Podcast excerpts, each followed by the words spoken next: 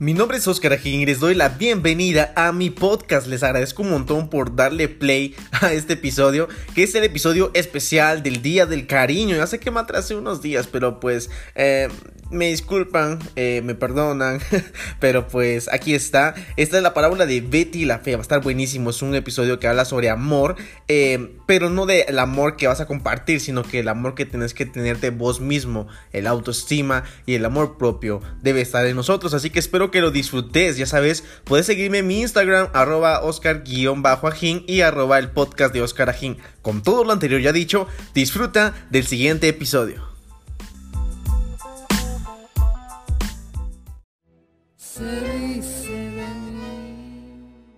¿Qué onda muchachos? ¿Cómo están? Espero que todo esté de maravilla. En este super episodio hablaremos, como ya viste en el título, es sobre la parábola de Betty la Fea. Y sí, ya sé, ya sé, ya sé, que suena raro que un hombre haya visto esta serie por no decirle novela, eh, la verdad es de que no me interesaba en lo más mínimo ver esta onda. Mis amigos y amigas pues miraban esto y realmente nunca me llamaba la atención. Pero como hace un año y algo aproximadamente, eh, alojaron a Betty a Netflix y mi mamá pues se aventó a verla y cuando me di cuenta que estaba empezando a ver le dije, habiendo tantas cosas chileras en Netflix pones eso y ella muy amablemente dijo, es mi tele, mi tiempo, mi Netflix. y yo dije, bueno, así por las buenas, pues está bien, ¿no? Eh, la cosa es que me pareció absurdo eso, pero iba por el episodio 15 aproximadamente. Mi hermana ya estaba pegada con mi mamá viendo a la Betty.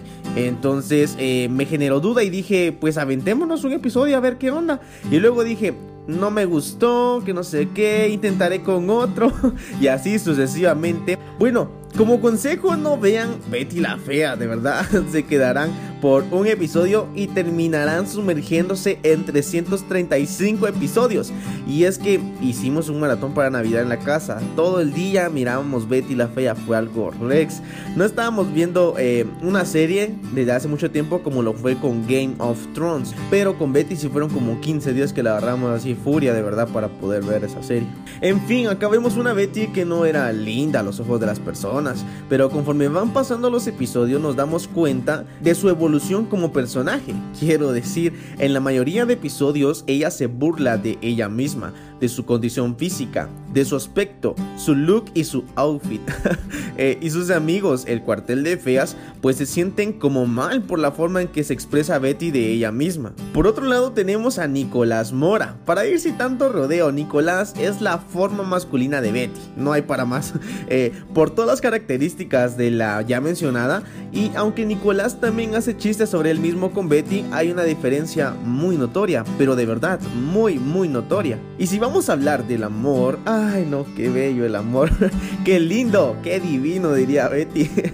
Bueno, aún estamos en el mes del amor y de la amistad, no ha terminado febrero, así que este es mi episodio del amor. El amor platónico de Betty es Don Armando, que pues pese a que la trata mal, le grita casi en todos los episodios, ella le tiene una lealtad grande.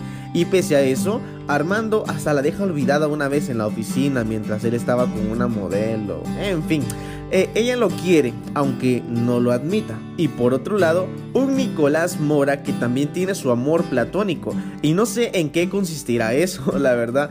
Eh, los mortales soñamos también con eso, con quedarnos con la chica bonita o qué no. La cosa que Nicolás es el personaje que se enamora de Patricia Fernández, que es como una de aquellas eh, chicas guapas de la serie. Y pese a que la diferencia es notoria en todos los sentidos, al igual que Betty y Don Armando, o sea, es un abismo bien grande la diferencia entre Nicolás Mora y Patricia Fernández. Tenemos un contraste entre Betty y Nicolás Mora. Y por muy raro que parezca, porque se parecen en todo menos en una cosa. Y esa cosa es muy particular, porque es por el autoestima. Y sí, ambos eran idénticos en el rasgo físico, pero si miras del otro lado, Betty, su autoestima estaba por los suelos. Ella no creía lo que ella era. Ella pensaba que se iba a quedar soltera toda la vida y así. Pero pues lo que más me impresiona es su forma de hablar de ella.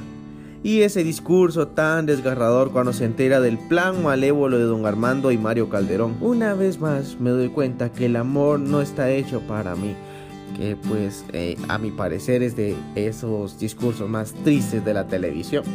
Pero por el otro lado del ring eh, tenemos a nuestro amigo Nicolás. Aunque él sabía que no era agraciado en el físico, pues nunca dudó de su potencial. Siempre él se vio como un gerente de una empresa, se miraba al lado de Patricia Fernández, se visualizaba en ese carro que con esfuerzo ganaron con Betty. Nicolás sabía sus debilidades, pero jamás dejó de creer en él mismo. Jamás pensó en sentirse inferior por muy difícil que haya sido. Él se sentía que era capaz de eso y de muchas, pero en realidad muchas cosas más. Entonces, ¿qué tal está tu autoestima? Eh, ¿Será que es como el de Beatriz Pinzón o será como el de Nicolás Mora? Y tené mucho cuidado, mano, porque como dijo don Hermes, el diablo es puerco.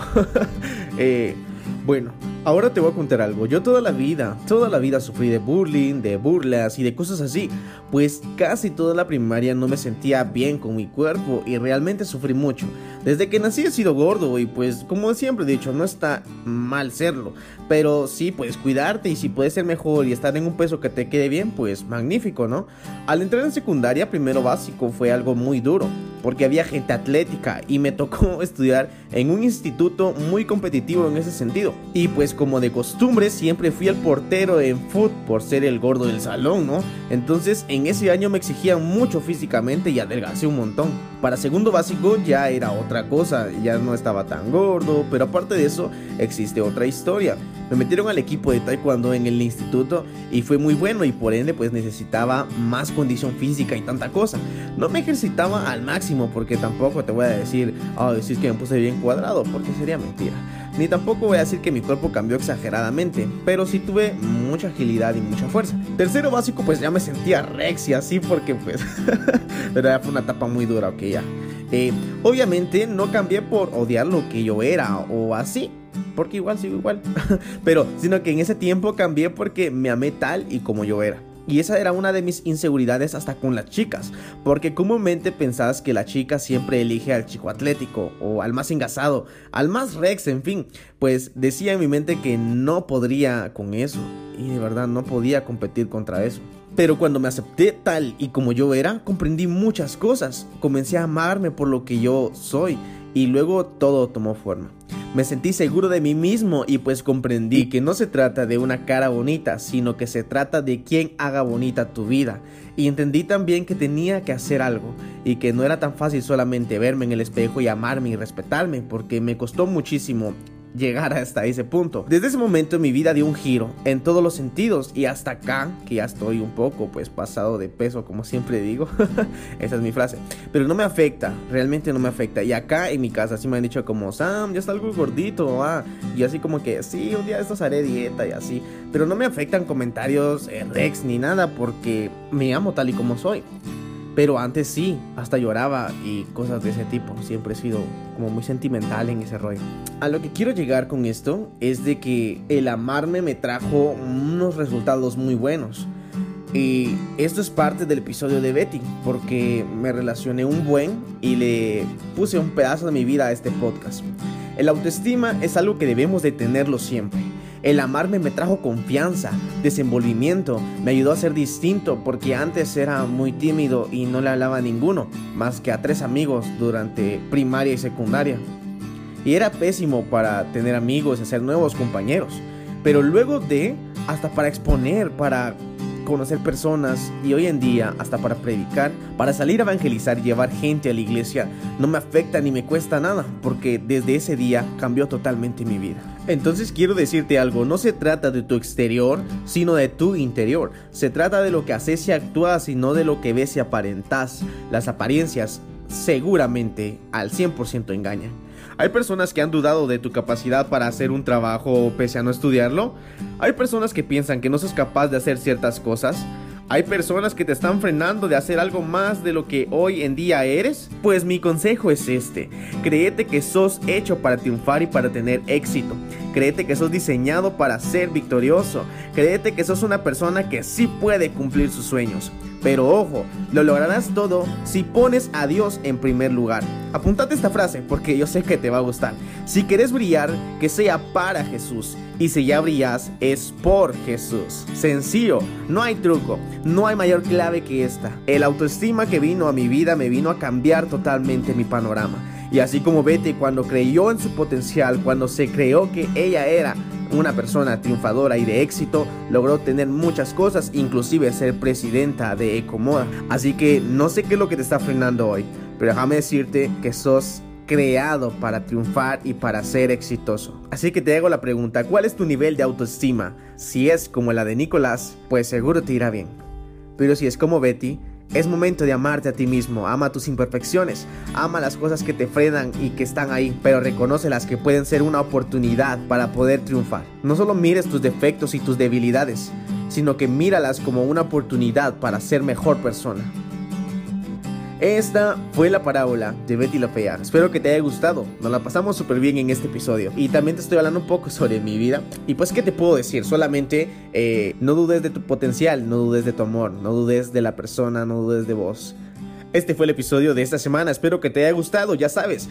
Mi nombre es Oscar Ajín y espero que te haya gustado este episodio. Nos vemos hasta la próxima.